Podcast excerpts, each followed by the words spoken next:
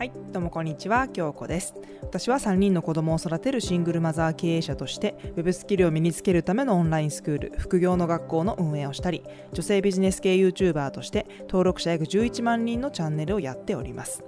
えさて、今回は、生きる力向上委員会というサロンを私がやっているんですけれども、サロン生が会いに来てくれましたというテーマでお話をしたいと思います。えーとね、サロン始めたのはいつだったかな？もう3ヶ月目ぐらいに突入入します。2020年の7月の終わりあたりに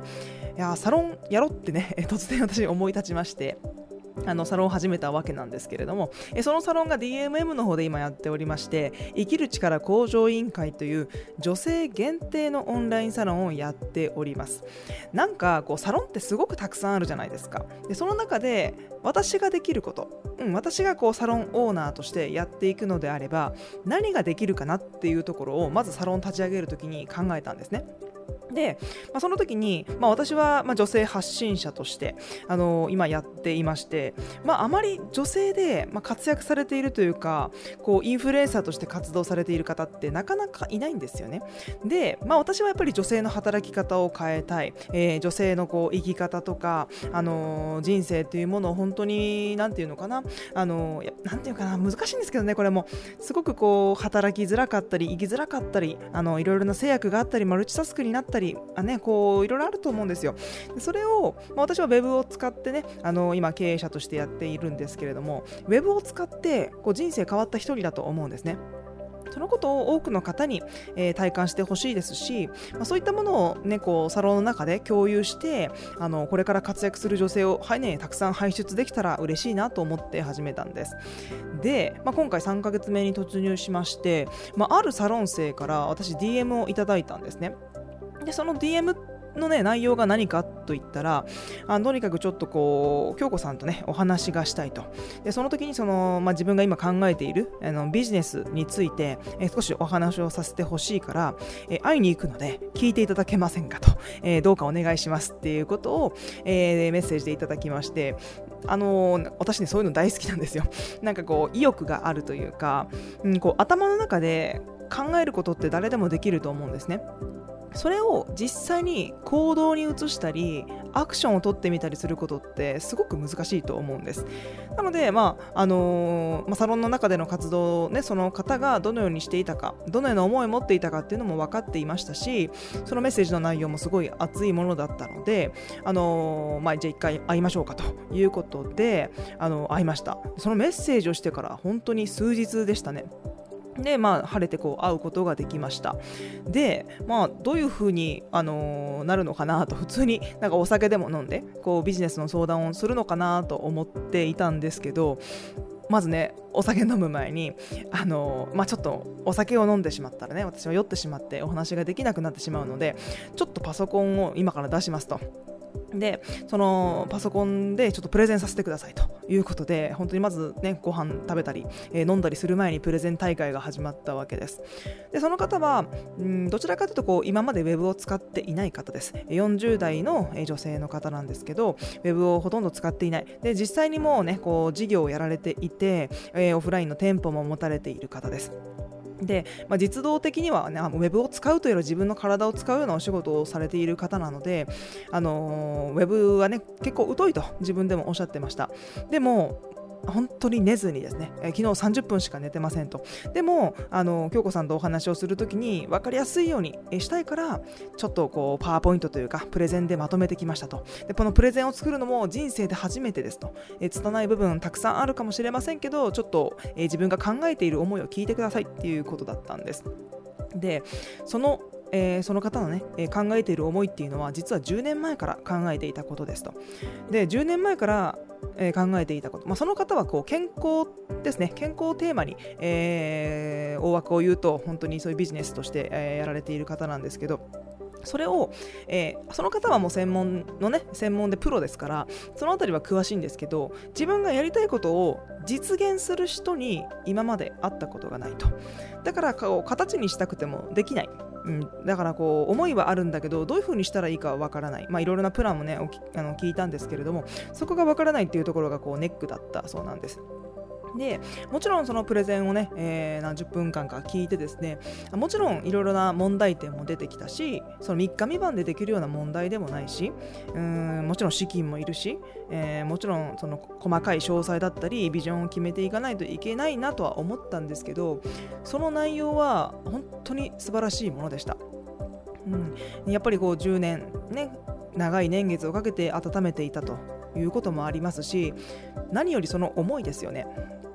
実際に私に、まあ、メッセージをして、えー、サロンに入り、えー、会いに来てプレゼンを作ってそれを発表する、まあ、それがまずすごいです。もちろん内容も素晴らしかったんですけど内容云々よりもそこがねあの一番感動しました。でまあそのね内容とか詳細っていうのはちょっと今は伏せておくんですけど私が今回このラジオで何を伝えたいかっていうことなんですね。で皆さんこの、まあ、ラジオだったり、まあ、私の発信媒体 YouTube だったりオフィシャルブログだったり、まあ、いろいろなところで何かを触れてねこう私っていうものを知ってくれて今このラジオを聴いていただいてるかなと思うんですけどうんこの私の発信とかを聞いて何か気づきが1個でもある方もいるのかなとやっぱ興味をね持ってくれて聞いていると思うのでその思ったこととか自分の心のアンテナが触れたりすることとか、まあ、自分が夢を持っていることこれは絶対に叶えたいっていうことを毎日ね必ずやってほしいなって思います。で今すごい相談会とかもやっていたりとかいろいろな方とお話しする機会が多いんですけど頭では考えていると。毎日毎日頭の中ではこうしたいこうなりたいこうでありたいと。そういう思いはあのー、皆さんすごくあるんですけどそれをなかなか行動に移せないっていう方がやはり多いんですよね。それってすごくもったいないんですよ。で、まあ、ある方は1日この1日どれぐらいその自分の夢に避ける時間はあるんですかって私聞いたんですね。するといや45時間はありますと。いや45時間じゃあるのだったら今日何をしましたか？って聞いたら何もやってないですと。やっぱり頭の中で考えていること自分の心のアンテナが触れているものは皆さんあると思うんですよ。それはすっごいたくさんあると思うんですよ。もう心の心がはち切れそうなぐらい、えー、頭の中をね巡り巡って考えていることってあると思うんですね。でもそれって何にもお金にもならないし何にも達成できてないし一歩も踏み出してないんですよね。それってすごく残念なことだと思います。だから失敗してもいいから私はとにかく一歩でも進んでほしいなって何かこう形にしてほしいなって常々思ってます。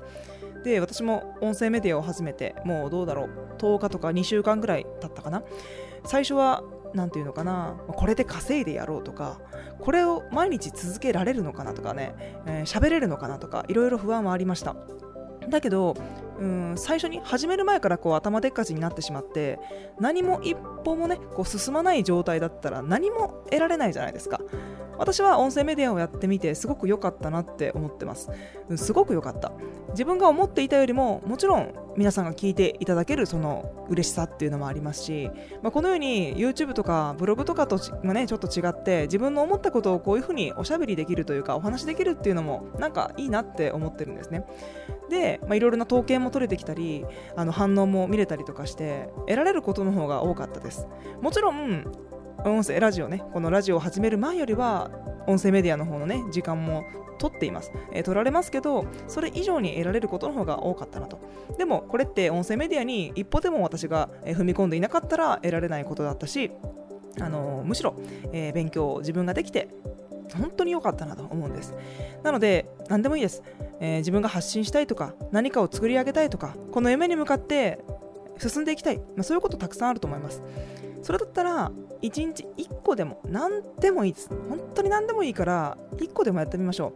う。失敗することなんて